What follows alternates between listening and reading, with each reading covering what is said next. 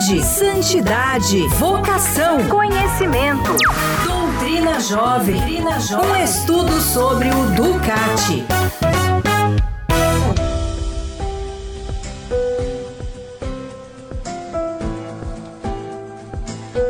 E agora, pontualmente, 14 horas. Muito boa tarde a você, querido ouvinte, sintonizado a nossa Rádio Imaculada, 107.1 FM de Atibaia. Seja bem-vindo você, amigo que está em sintonia também através da nossa rede imaculada de comunicação. Estamos iniciando juntos mais um programa Doutrina Jovem, um estudo sobre o Ducati. E hoje é dia 3 de julho, estamos no sábado desta que é a 13 terceira semana do tempo comum. Hoje é dia de São Tomé Apóstolo.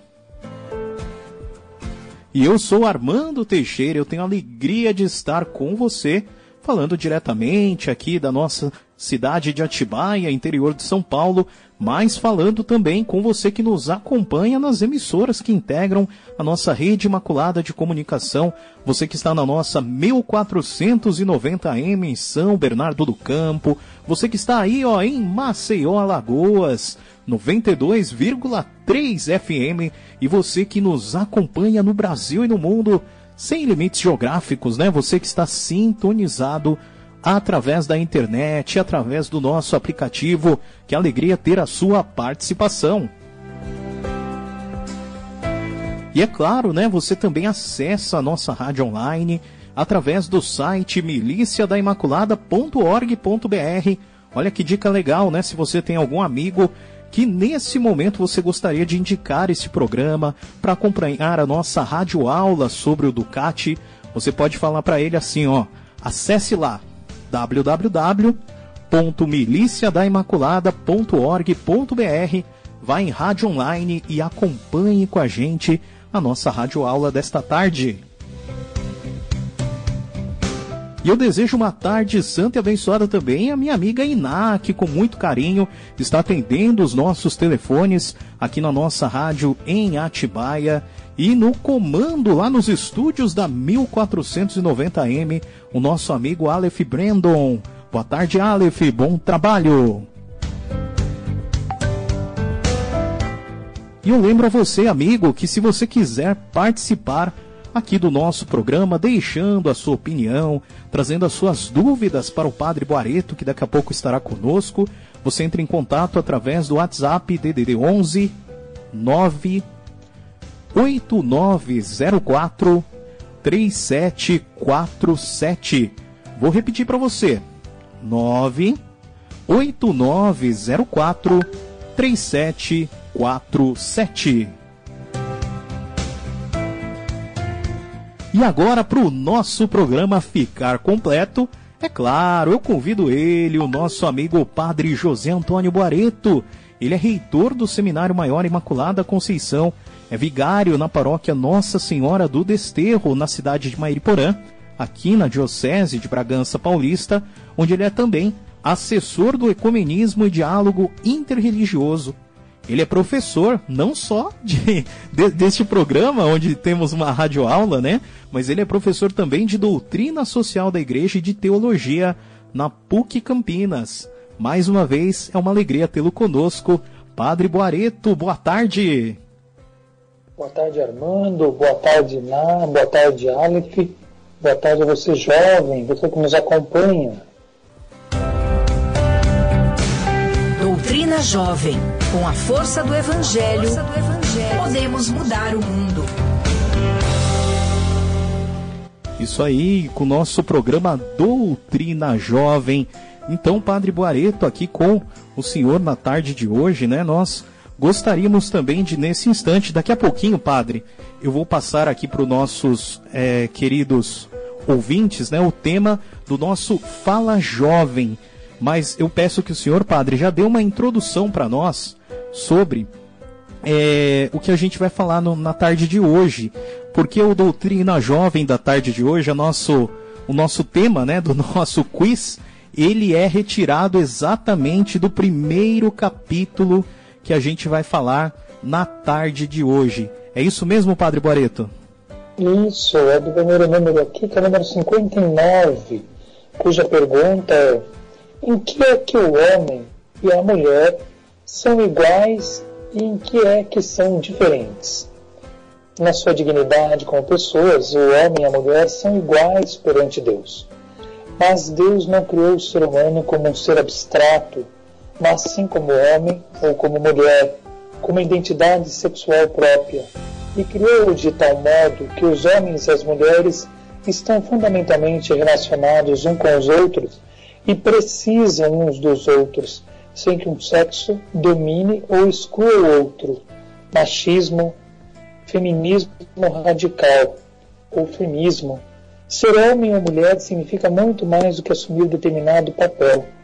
Do ponto de vista cristão, o homem e a mulher, em amorosa relação, formam a imagem perfeita de Deus.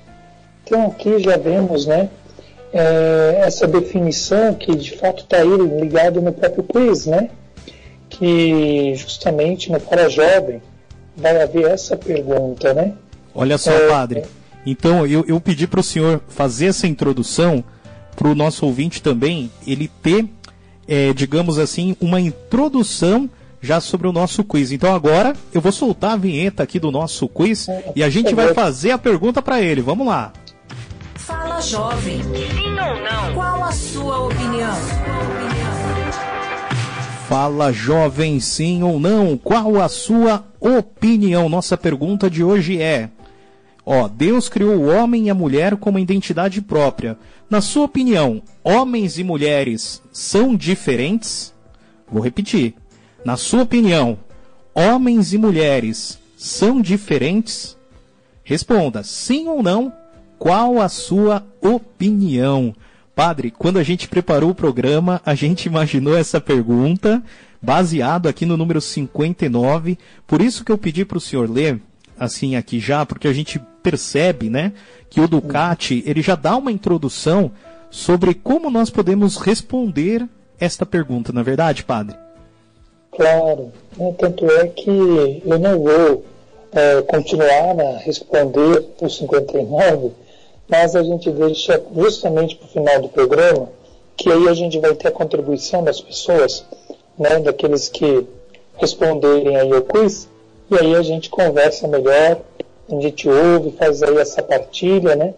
A gente juntos é, vamos buscar ter uma compreensão maior sobre é, esta pergunta, né, que no fundo é uma reflexão muito pertinente o que está trazendo aqui para nós o Ducati, sobretudo quando nós olhamos para a nossa sociedade e nos vemos, né, de fato, é, a imagem e semelhança de Deus, homens e mulheres. Mas em que somos iguais? E sobretudo aí a pergunta, né, mas em que somos diferentes?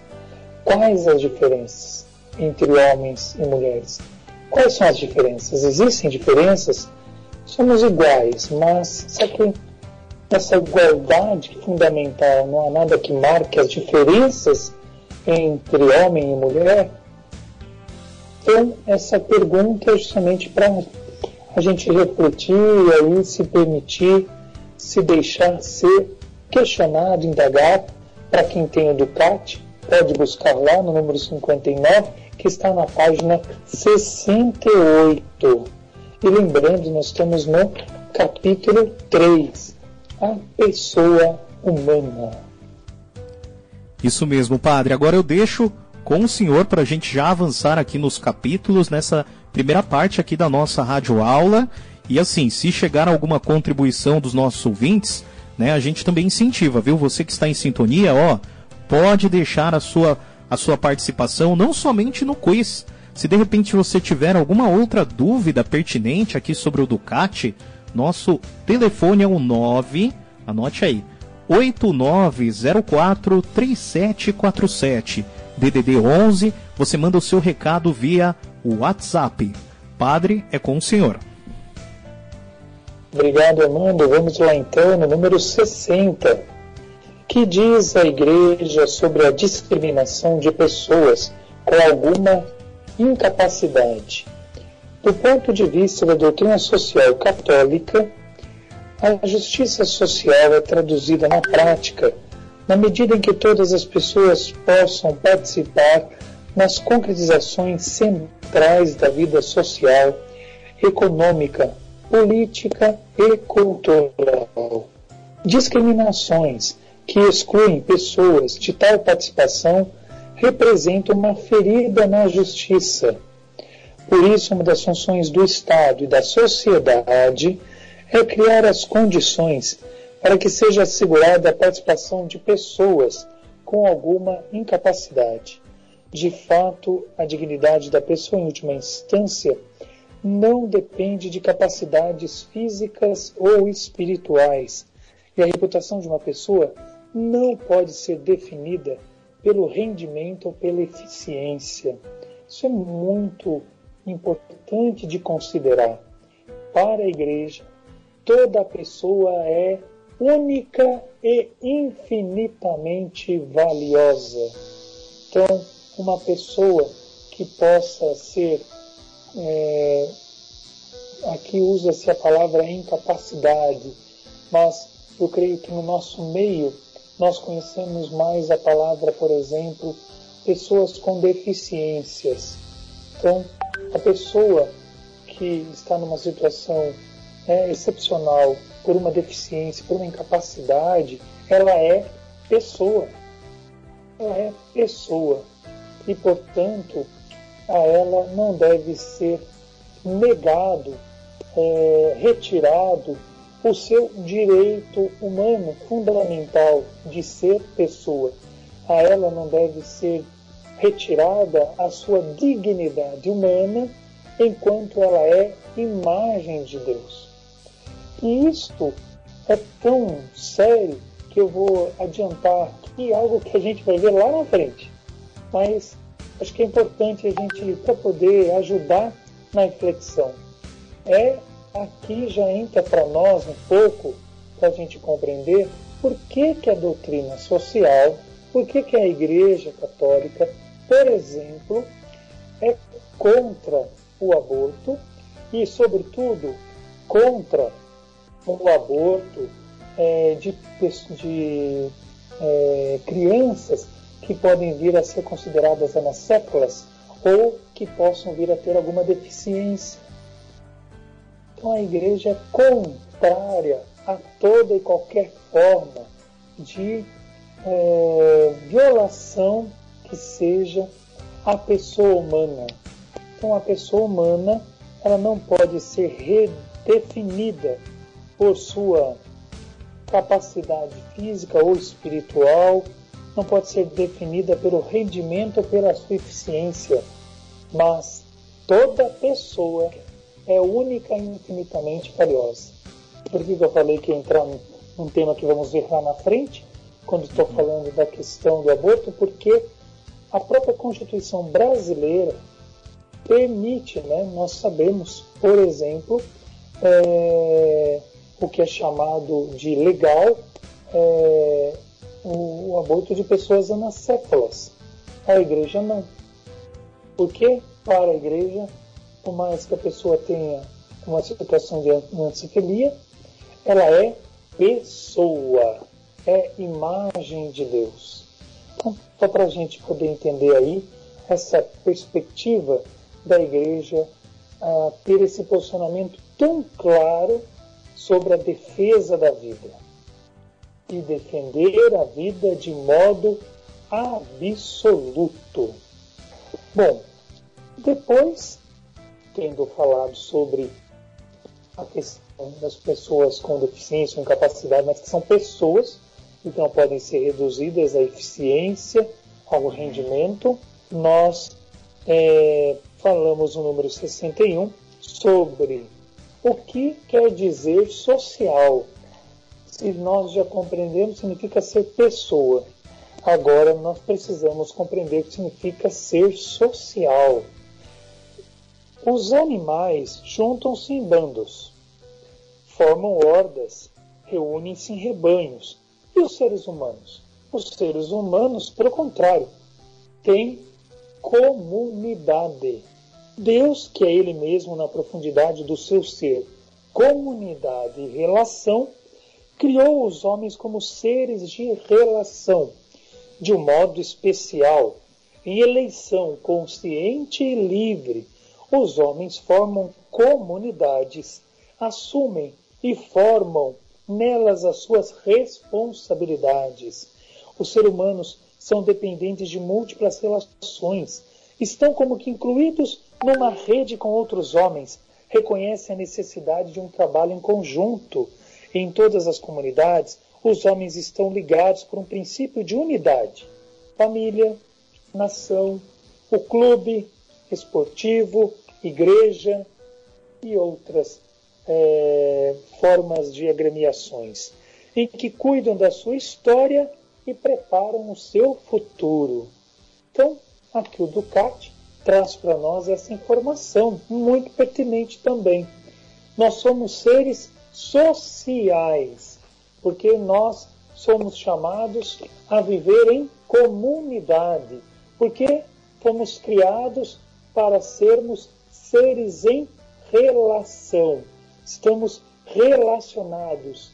Interessante. Deus nos criou e nos elegeu de forma consciente e livre. E, portanto, se somos seres em relação, para eu me relacionar com outro, implica, é claro, a minha liberdade. Implica, é claro, que eu queira. Mas quando nós compreendemos que vivemos em comunidade, isso significa que manifestamos a nossa liberdade, quanto mais vamos compreender no sentido da nossa responsabilidade. E é justamente isso que traz para nós aqui o Ducati, falando que nós formamos comunidades. E aqui traz alguns exemplos, entre eles nós podemos falar da comunidade que nós nos formamos em torno de uma unidade, que é a família. É uma pequena comunidade. Nós podemos falar também da própria torcida organizada aqui, o clube desportivo, né, associação de bairro, a própria paróquia, a própria comunidade paroquial. Esse nosso, né, por isso até chamamos de comunidade paroquial.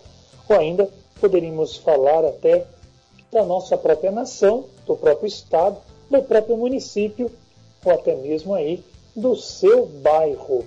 E por que não, falando com jovens, falarmos do nosso Grêmio Estudantil, que também é uma forma da gente se organizar em comunidade, ou seja, um espaço onde ali nós atuamos em relação. E agora, 2 e 18 da tarde, horário de Brasília. Padre, eu queria fazer uma pergunta. Eu estava ouvindo sua explicação aqui e eu estava me segurando para não interrompê-lo, mas eu vou, eu vou fazer essa pergunta. É, o que eu achei muito interessante aqui, padre, de ser falado, né, é que nesse, nesse tópico aqui do, do CAT é falado, né, que essa relação que o ser humano tem de forma especial, ela é consciente e livre. Eu acho que é por isso também, padre, que às vezes a gente escuta falar aquele quando a gente escuta de forma pejorativa as pessoas falarem que é errado quando determinado grupo ele faz aquele comportamento de rebanho ou comportamento de manada. Ou seja, não expressa uma, uma certa individualidade. Ou seja, tá todo mundo massacrando um coitadinho, daí só porque é mais fácil, né? A, todo aquele grupo vai lá e massacra aquele, aquela pessoa que está muitas vezes numa situação de minoria. Então eu acho que isso daqui o Ducati também nos fala, padre, que esse ser social implica exatamente nessa diferença, né, entre sermos comunidade, sociedade e não sermos rebanho, não sermos manada, né, no sentido de pensarmos em nossas ações. É, é, é também um pouquinho desse lado, padre, que, que é falado para nós aqui? Sim, quando coloca para nós que Deus, Ele mesmo, a profundidade do seu ser, é comunidade e relação, aí é que a gente pode pensar na Santíssima Trindade, né? E aí a gente vai justamente ter isso, né? A individualidade, que não é individualismo, é individualidade, né? O Pai, Filho e Espírito Santo, né? Três pessoas, um só Deus, um mistério aí muito profundo, né? Que até tem um termo grego chamado pericorese, que explica esse sentido profundo dessa comunhão entre as pessoas. E nesse sentido, nós poderíamos dizer que também acontece o mesmo conosco. Né? Nós devemos estar relacionados uns com os outros, cada um é único, infinitamente valioso, e nessa liberdade, cada um então é, se empenha na sua própria relação em justamente ser unidade, viver a unidade, viver a comunhão. E esse compromisso que nasce do ser é, comunitário é a responsabilidade que cada um assume com o outro pela própria comunhão. Então a comunhão é um esforço meu, mas também do outro. A unidade é um empenho que é meu e também do outro. Ou melhor, o ser comunidade é justamente a capacidade de convivermos juntos, embora sendo diferentes. Isso mesmo, agora 2 horas 21 minutos, a gente vai para um breve intervalo. Já já estamos de volta. E eu lembro a você, se você ainda não respondeu para nós a resposta do quiz, você pode ainda mandar o seu recado através do 98904 3747 DDD 11. Esse, né, é o nosso WhatsApp. Hoje nós queremos saber de você que está acompanhando o nosso programa é, Doutrina Jovem, um estudo sobre o Ducati. Na sua opinião, homens e mulheres são diferentes? Na sua opinião, homens e mulheres são diferentes? Sim ou não? Qual a sua opinião? Vamos para o intervalo, já já voltamos. Doutrina Jovem, com a força do Evangelho, força do evangelho podemos mudar o mundo. Duas horas 24 minutos. O programa Doutrina Jovem voltando aqui, querendo também a sua opinião. Você que está em sintonia, Deus aqui nos criou, né? Homens e mulheres. E nós queremos saber de você no nosso programa de hoje. Na sua opinião, homens e mulheres são diferentes? Responda lá, né? Sim ou não? Qual a sua opinião? No nosso telefone 98904 3747. E agora também, padre, olha só, estamos chegando naquele momento esperado onde o jovem tem voz e vez. Vamos ouvir aqui o nosso momento Eu Acho. Acho. Ah, eu acho. Ah, eu acho que. É, eu acho. Ah, eu acho. Eu acho. Ah, eu acho. Eu acho. E no Eu Acho de hoje nós perguntamos aos jovens: mesmo Deus nos criando seres livres e inspirados no seu amor, por que o ser humano ainda age com ganância e egoísmo para com os irmãos? Vamos lá com o nosso jovem amigo, jornalista, jovem da milícia, Diego Lima. Ele que conversou com a nossa juventude. Olá, Padre Boareto, boa tarde para você, boa tarde para o Armando Teixeira, boa tarde para você, ouvinte da Rede Imaculada de Comunicação, em sintonia com a gente aqui no Doutrina Jovem. Chegou a hora do Eu Acho e no programa de hoje fizemos a seguinte pergunta: Mesmo Deus, nos criando seres livres e inspirados no seu amor, por que o ser humano ainda age com ganância e egoísmo para com seus irmãos? Quem responde pra gente a pergunta de hoje é a Nair Anjos, ela tem 25 anos e é de Atibaia, São Paulo. Eu acho que o ser humano ainda não conseguiu uma evolução. Então isso acaba levando as pessoas quererem ser melhores umas do que a outra, não amar o próximo, não respeitar. E isso acaba ferindo, né, de uma certa forma, a sua convivência, né, com, com os outros. E muitos, muitas pessoas ainda não, não conseguem enxergar que estão fazendo isso. E isso é um grande erro, eu acho.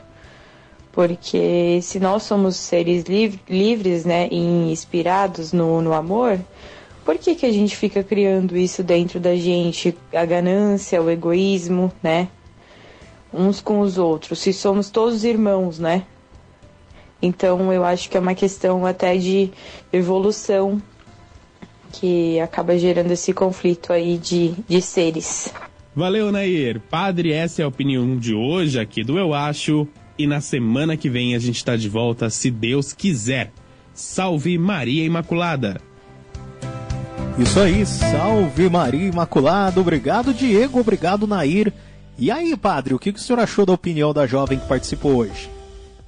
Então, interessante, né, Nair usar aqui a expressão evolução, né? É, nós não usaríamos, eu diria, tanto a expressão evolução, mas, vamos dizer assim, dentro do âmbito mais catequético, usaríamos a palavra conversão.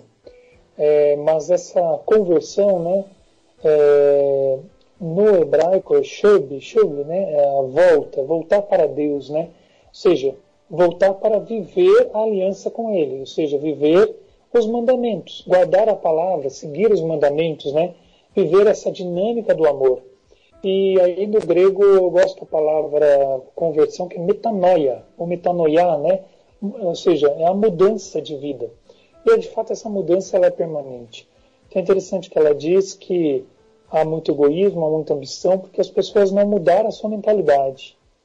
E é isso São Paulo vai dizer, né? Que é preciso que a gente possa, é, de fato, mudar a mentalidade, rejuvenescer o espírito, né? E mudar a mentalidade. E justamente mudança de mentalidade é o que nos propõe o Papa Francisco. Com a Laudato Si, eu diria hoje com o Pacto Educativo Global, nessa perspectiva em que ele vai nos chamando a termos uma consciência dolorosa. Ela usou a palavra consciência. E eu vejo quão importante é hoje nós, de fato, é, compreendermos que para viver um estilo de vida mais sóbrio, mais humilde, mais simples, mais comunitário, mais fraterno, é preciso, de fato, educar a consciência. E educar a consciência para ela ser dolorosa. Não é uma consciência masoquista é uma consciência que é empática, que é capaz de colocar-se no lugar do outro que sofre e não ser indiferente à sua dor. Não estou nem falando aqui de uma aquela espiritualidade ou espiritualismo, como vimos passado, né? Na semana passada, que fica naquela tendência da cruz, do sofrimento. Não, não. O cristão passa pela cruz, mas vai à ressurreição. É claro, não existe ressurreição sem cruz, mas não é isso que estamos falando aqui é dessa dor, vamos dizer assim, desse sofrimento que acaba sendo redentor, porque o Senhor liberta, o Senhor cura, o Senhor salva e pede a nós cristãos para que estejamos no mundo. Outro dia o Papa Francisco usou uma expressão tão linda, chamando-nos para sermos aqueles que vamos ser os que unge, ungir as pessoas com óleo, que é assim que se fazia para o ato de curar a enfermidade. A gente ser unção nesse sentido ungir, ungir com o óleo da consolação, eu diria, em tempos de tanta aflição, de tanto sofrimento. Mas muito bom o que a Nair nos diz, e eu acredito que o caminho é sair de si e ir ao encontro do outro, encontrando nele o próprio Cristo. Isso aí, agora duas e meia da tarde, horário de Brasília. E agora, Padre Boareto, quem está com o Ducati em mãos, nós já estamos indo aqui, né?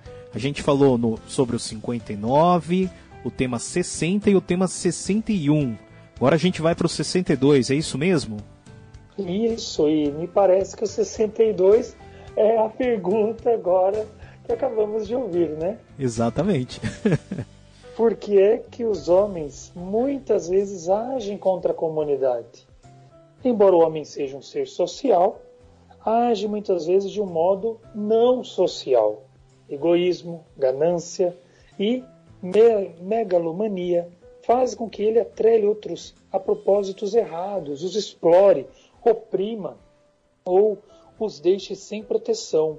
Mas a verdadeira comunidade é uma livre associação de pessoas que querem o bem para si e para os outros e que só podem conseguir este bem comum através de uma ação conjunta que individualmente não seria possível alcançar. Pode ser, por exemplo, um ginásio desportivo, que só possa ser financiado em comum, uma orquestra que só possa tocar quando todos empenham seus talentos. É muito interessante os exemplos que traz o Ducati, porque ele quer mostrar para nós que a nossa fé cristã, nós vivemos no mundo. É lá que somos luz, é lá que somos sal. E o que é ser sal da terra e luz do mundo? O que é ser o jovem que está no mundo, serido no mundo? Como vai dizer o próprio Jesus: Estou no mundo e não sou do mundo. E como é que é isso tudo? É justamente participar da vida da comunidade, empenhado a partir de valores cristãos. Então, dou um exemplo, né? Aqui deu o exemplo que, para nós compreendermos que nós vamos agir é, de modo. Se aqui tá, a pergunta está falando por que, que os homens agem contra a comunidade, por causa do egoísmo, da ambição, outros interesses, por causa do fechamento do coração, por causa da ganância, né? por causa da ambição, ou seja, por causa do seu egoísmo. Mas nós precisamos compreender que as nossas ações, se nós somos seres em relação, vivemos em comunidade, são ações que precisam ser construídas em conjunto. Então ele dá o exemplo aqui do ginásio, dá o exemplo da orquestra. Então eu diria que esses dois exemplos nos ajudam a entender o quanto nós devemos estar na sociedade vivendo os valores cristãos. Então, por exemplo, né, uma iniciativa que a gente faz de solidariedade agora no inverno, uma campanha do agasalho. Eu não faço uma campanha sozinho. Eu, o nome já diz campanha. Eu preciso de mais pessoas que possam, junto comigo, formar uma rede de solidariedade para que a gente possa, juntos, arrecadar os, os é, cobertores, enfim, a, as roupas de frio, para que a gente possa ser solidário com um determinado grupo, família, comunidade, aos quais há pessoas que estão necessitadas. É só um exemplo para perceber de que maneira tanta a gente pode testemunhar no mundo a nossa fé cristã, que sempre aponta para essa perspectiva comunitária, sempre aponta para a perspectiva do bem comum. Sempre a perspectiva do bem comum. O cristão é aquele que tem no seu compromisso em sociedade promover o bem comum. Eu não quero só que eu seja beneficiado, mas eu quero que o outro também o seja. Eu quero que o meu irmão, olha aí, tenha o reconhecimento sobre ele de que ele também é uma pessoa única, infinitamente valiosa. E agora, 2 horas e 35 minutos.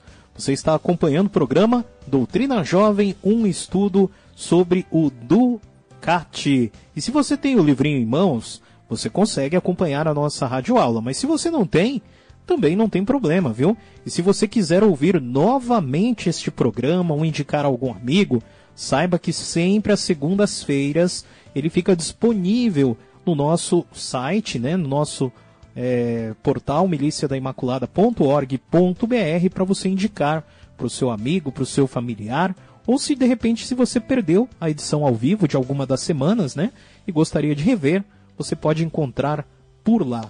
Padre, eu estou olhando aqui no Ducati, o nosso próximo tema, ele é curtinho, mas nem por isso, digamos assim, ele é simplório. Né? É um assunto muito sério, né?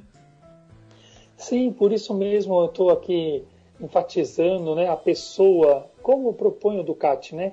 Única e infinitamente valiosa, e também já trazendo a discussão do bem comum, como a gente acabou de apontar aqui, enquanto o cristão é aquele ser que é, ele é um indivíduo, mas enquanto indivíduo, enquanto ser em relação, está em comunidade e, portanto, busca o bem comum. E aí tem uma definição aqui, Armando, do lado, que é do Concílio Vaticano II, da Gaudium Spes, número 74, que diz para nós o que é bem comum. Quanto ao bem comum, ele compreende o conjunto das condições de vida social que permite aos indivíduos, famílias e associações alcançar mais plena e facilmente a própria perfeição. Ou seja, o bem comum, nas palavras do Papa Emérito Bento XVI, é o desenvolvimento humano integral de cada pessoa. E se eu quero falar do desenvolvimento humano integral de cada um de nós, eu estou também necessariamente falando do bem comum. Falar bem comum é falar de salvaguardar a dignidade humana de toda pessoa.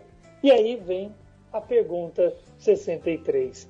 Porque salvaguardar a dignidade humana de cada pessoa é salvaguardar a ela os seus direitos humanos fundamentais. E aí vem justamente a pergunta 63. Que sentido têm os direitos humanos? A Declaração Universal dos Direitos Humanos das Nações Unidas de 1948 é, como afirma São João Paulo II, um marco miliário no caminho do progresso moral da humanidade. São João Paulo II, nós não podemos esquecer, ele viveu o drama, como Maximiliano Kolbe viveu o drama, né? que foi justamente a Segunda Guerra Mundial, o que foi, é, sobretudo, a ação é, da Alemanha sobre a Polônia. Ele experimentou é, as consequências é, ferrenhas do nazismo e como também ele viu a emergência do comunismo na sua radicalidade. Enfim, João Paulo II ele, tem muita, ele teve muita consciência clara da importância de reconhecer quando as Nações Unidas, e olha que não foi ele o primeiro Papa a reconhecer a importância da Declaração Universal dos Direitos Humanos, foi João 23. São João 23, com a sua encíclica social Paz em Terres, que é sobre a paz na Terra, que vem logo aí após é, esse momento em que ele vai dizer a importância de. Ele diz, né, São João 23, seria importante, necessário, que o mundo se organizasse numa forma de uma comunidade internacional. Olha, nós falamos de comunidade, e olha João 23 dizendo da importância de uma comunidade internacional. Essa comunidade internacional, as Nações Unidas. Uma comunidade internacional que pudesse ajudar os países a viver os propósitos. Quais propósitos? Esses propósitos que estão na Declaração Universal dos Direitos Humanos. E esse propósito de salvaguardar a dignidade humana pelos direitos humanos é um propósito de colocar as nações num compromisso com o bem comum. E aí vem João Paulo II quando ele fala que ela é uma pedra miliária no progresso moral, porque a Declaração Universal dos Direitos Humanos, no fundo, é um projeto ético. É um projeto ético. Ou seja, ela implica a responsabilidade direta de cada um de nós. E hoje nós sabemos, nós temos toda uma organização a nível de Estado, a nível de nação, temos organização a nível de continente latino-americano e até internacional global, que são o quê? as organizações, até por âmbito do direito internacional, por âmbito do próprio direito, que reconhecem a importância da Declaração Universal dos Direitos Humanos como progresso moral, como uma lei moral. Em outras palavras, né? É, cada um de nós tem uma responsabilidade moral, ou seja, uma responsabilidade ética diante do outro, mas não só nós o Estado, a nação. E se nós violamos os direitos humanos, então nós respondemos e podemos responder. Eu, pessoalmente, enquanto cidadão, enquanto indivíduo, e cada um. Também o Estado, também a nação, como ocorreu, né? O Brasil respondeu no Tribunal é, Latino-Americano, da Anistia Latino-Americana, por ocasião daquela vez daquela situação é, de violência contra a, a mulher, que é justamente a nossa lei Maria da Penha, que foi justamente uma lei que o Brasil se tornou réu porque o Estado foi julgado como omisso diante dessa violência a essa mulher. Então, houve uma violação do Estado aos direitos humanos fundamentais da pessoa. Então, para dizer de quando João Paulo II está falando do progresso moral, é uma pedra miliária. Progresso moral está dizendo o seguinte: os direitos humanos ajudam-nos a reconhecer e a valorizar a dignidade humana, não só minha, do outro também. E agora, 2 horas e 42 minutos, padre. Hoje o programa está passando mais rápido que de costume, hein? A gente tem que agora falar aqui Sim, brevemente sobre qual é a origem né, dos direitos humanos, para no retorno também já colocar aqui as intenções, ouvir também a resposta de todos aqueles que estão participando no nosso Fala Jovem através do nosso telefone 98904 3747, mandando os recados via WhatsApp. Vamos lá, padre. Porque somente eh, contextualizar, porque eu penso que é importante, né, para a gente ver como que a igreja acompanha a própria história, né? E o 64 vai trazer então qual a origem dos direitos humanos? Os direitos humanos não são uma invenção de juristas, nem resultam de uma convenção arbitrária entre estadistas de boa vontade. Pelo contrário, trata-se de direitos fundamentais que estão de acordo com a natureza do homem. São atualmente reconhecidos como base de entendimento fundamental para lá de todas as fronteiras, para uma vida em liberdade, dignidade e igualdade de direitos. Eles podem ser reconhecidos pela razão e radicam, em última análise, na dignidade que o homem possui pela sua condição de ser criado à imagem e semelhança de Deus. Por isso é que estes direitos são universais, não dependem de lugar nem de tempo. São invioláveis, porque a dignidade que os sustém também é inviolável. São inalienáveis, ou seja, ninguém pode privar ninguém desses direitos, nem pode, nem tem o poder de os atribuir, nem de os negar. Por isso, os direitos humanos devem ser reconhecidos na sua totalidade, protegidos de falsificações ideológicas. Todos, mas sobretudo os cristãos, devem fazer ouvir a sua voz quando se tornam conhecidos atentados contra os direitos humanos, ou quando determinados direitos humanos não são ainda reconhecidos em alguns países. Só quero terminar frisando isso que acabamos de ler e de ouvir aqui. Todos, mas sobretudo os cristãos, devem fazer ouvir a sua voz quando se tornam conhecidos atentados contra os direitos humanos ou quando determinados direitos humanos não são ainda reconhecidos em alguns países. Isso mesmo, agora 2 horas 45 minutos, vamos para um breve intervalo, já já voltamos. Doutrina Jovem, do Evangelho para o coração da juventude. 2 horas 47 minutos, horário de Brasília. Programa Doutrina Jovem, retornando aqui nas suas tardes de sábado. E antes da gente continuar com o Padre Boareto, chegou o momento do nosso quiz. Fala Jovem. Sim ou não? Qual a sua opinião? E olha só, Padre, quem está participando aqui com a gente do nosso quiz é a Cristiana Nunes, lá de Francisco Morato, ouvinte, sempre atenta aqui do nosso programa. Ela diz: a criação de Deus ela é perfeita em sua totalidade e o ponto central dessa obra é o ser humano, seja ele homem ou mulher, cada qual com sua essência própria e única, porém, assim como tudo tem um sentido. O homem e a mulher são uma extensão um do outro, ou seja, onde começa um ou termina é primordial a continu continuidade do outro. Por isso, independente de sexo, religião, raça, cor e principalmente capacidade de realizar algo, mesmo por diferenças e limites físicos, todos nós temos um papel fundamental no ciclo da vida, onde igualmente a Deus somos chamados a ser, fazer e dar o melhor de todos nós no mundo e na comunidade que formamos. Esta foi a Cristiana Nunes, padre, respondendo a pergunta do nosso quiz de hoje, do nosso Fala Jovem.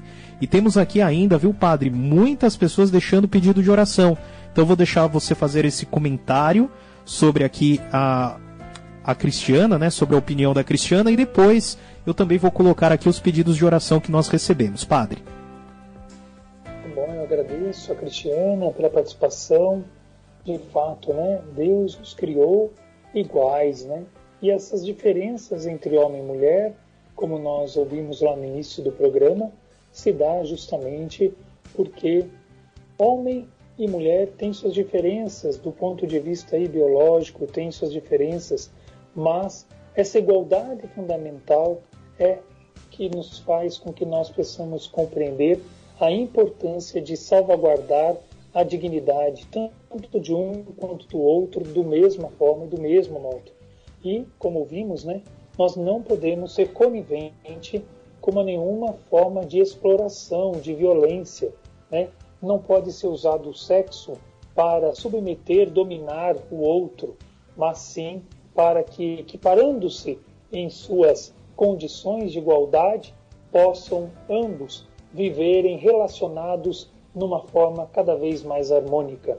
E para que isso aconteça, é preciso que cada vez mais vá se diminuindo, né? cada vez mais haja uma intervenção no sentido de haver um empenho para que essas desigualdades entre homem e mulher vão sendo cada vez mais é, diminuídas.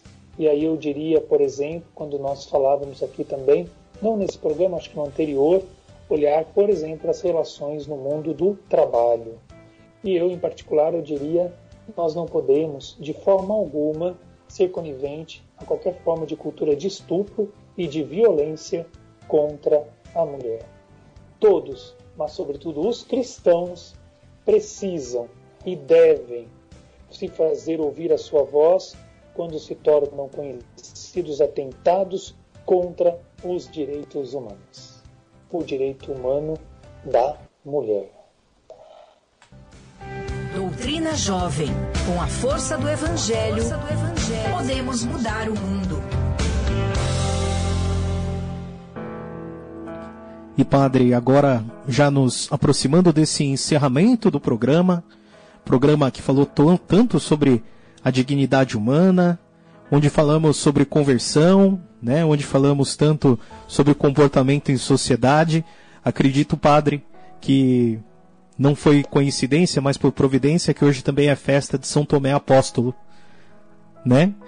E que a grande passagem marcante que todos nós temos dele é realmente uma, um exemplo de conversão, um exemplo de vida em comunidade, ele que sempre estava entre os apóstolos, um dia não pôde estar, né? E depois, quando retornou, é, teve aquela cena marcante que ele quis colocar né, o, o seu dedo e sentir ali a presença de Jesus ressuscitado.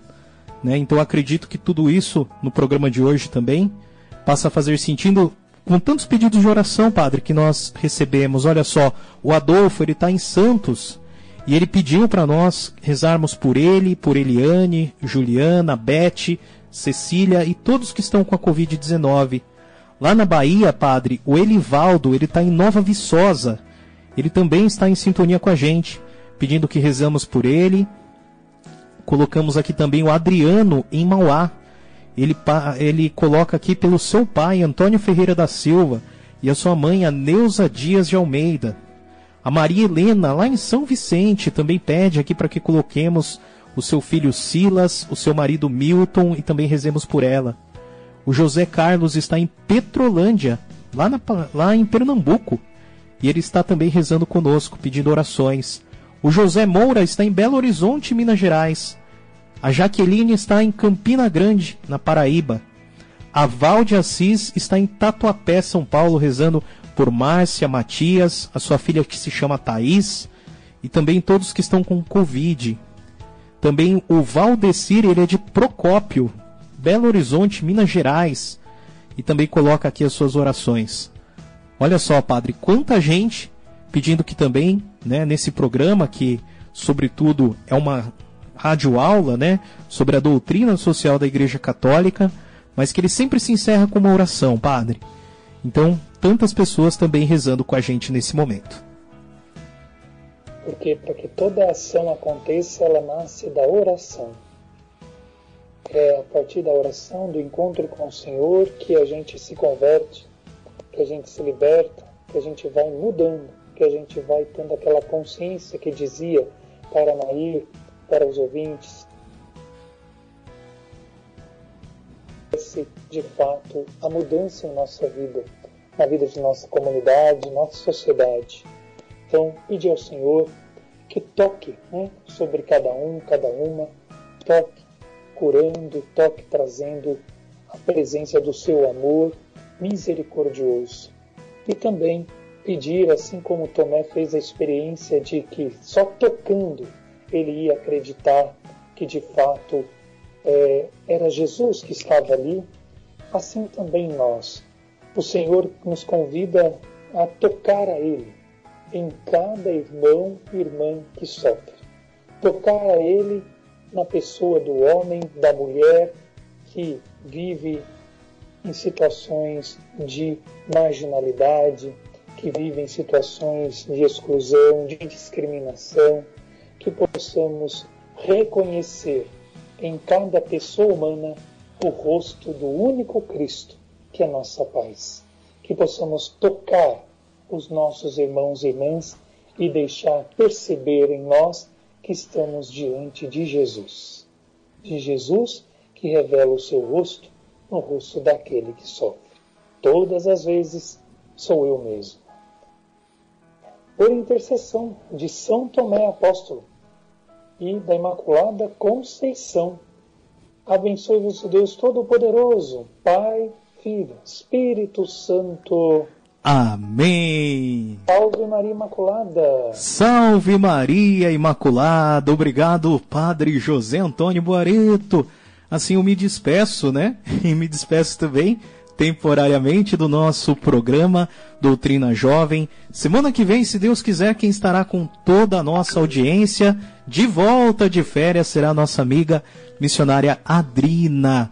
Mas eu agradeço, Padre, né? Esses programas para mim foram especiais. Esse período aqui de muito aprendizado ao seu lado. E quando preciso for, quando a Adrina me pedir, eu estarei aqui com muita alegria, um sorriso no rosto, aprendendo um pouquinho também sobre a doutrina social da igreja. Mas eu agradeço sobretudo a você, viu, Padre?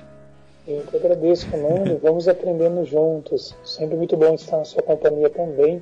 E grande abraço para a missionária Adrina, apesar que ela está fazendo exercício espiritual. Depois ela vai ouvir. Sim. Grande abraço, então, também. E assim nós. Vou dar um abraço para a Edilene, né? Acho que foi Edilene que, que deve estar nos ouvindo, que mandou um áudio tão bonito lá na quarta-feira, né? No Rosário no Lar, que é de Mauá. Não esqueci dela, não. Ela deve estar nos ouvindo. Grande E- abraço aí para ela também, para Cristiane e para todos que nos acompanharam. Salve Maria Imaculada. Salve Maria Imaculada, o som de Tomé com Davidson Silva. Nós nos despedimos daqui a pouquinho. Oração do Rosário em seu lar. Põe aqui tua mão, torna-te um homem de fé, toca o meu coração e o medo se vai.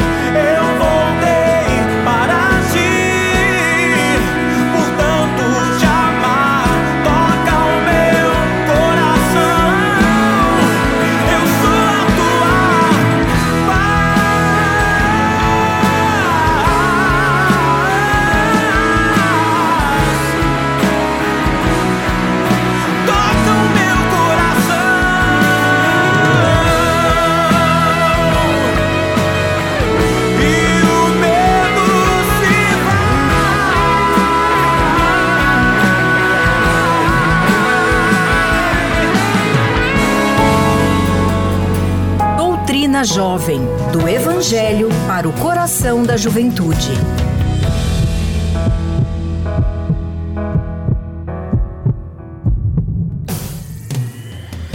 Rede Imaculada de Comunicação.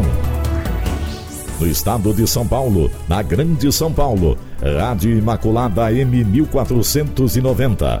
Em São Roque, 1430 kHz. Em Atibaia, FM 107,1. E em Bilac, 890 kHz. No estado de Alagoas, em Maceió, Rádio Imaculada 92,3 MHz. No estado do Mato Grosso do Sul, em Dourados, 1060 kHz. Em Campo Grande, Rádio Imaculada M 580. E em mais de 50 retransmissoras espalhadas pelo Brasil. Rede Imaculada de Comunicação. Aqui o Evangelho está em primeiro lugar.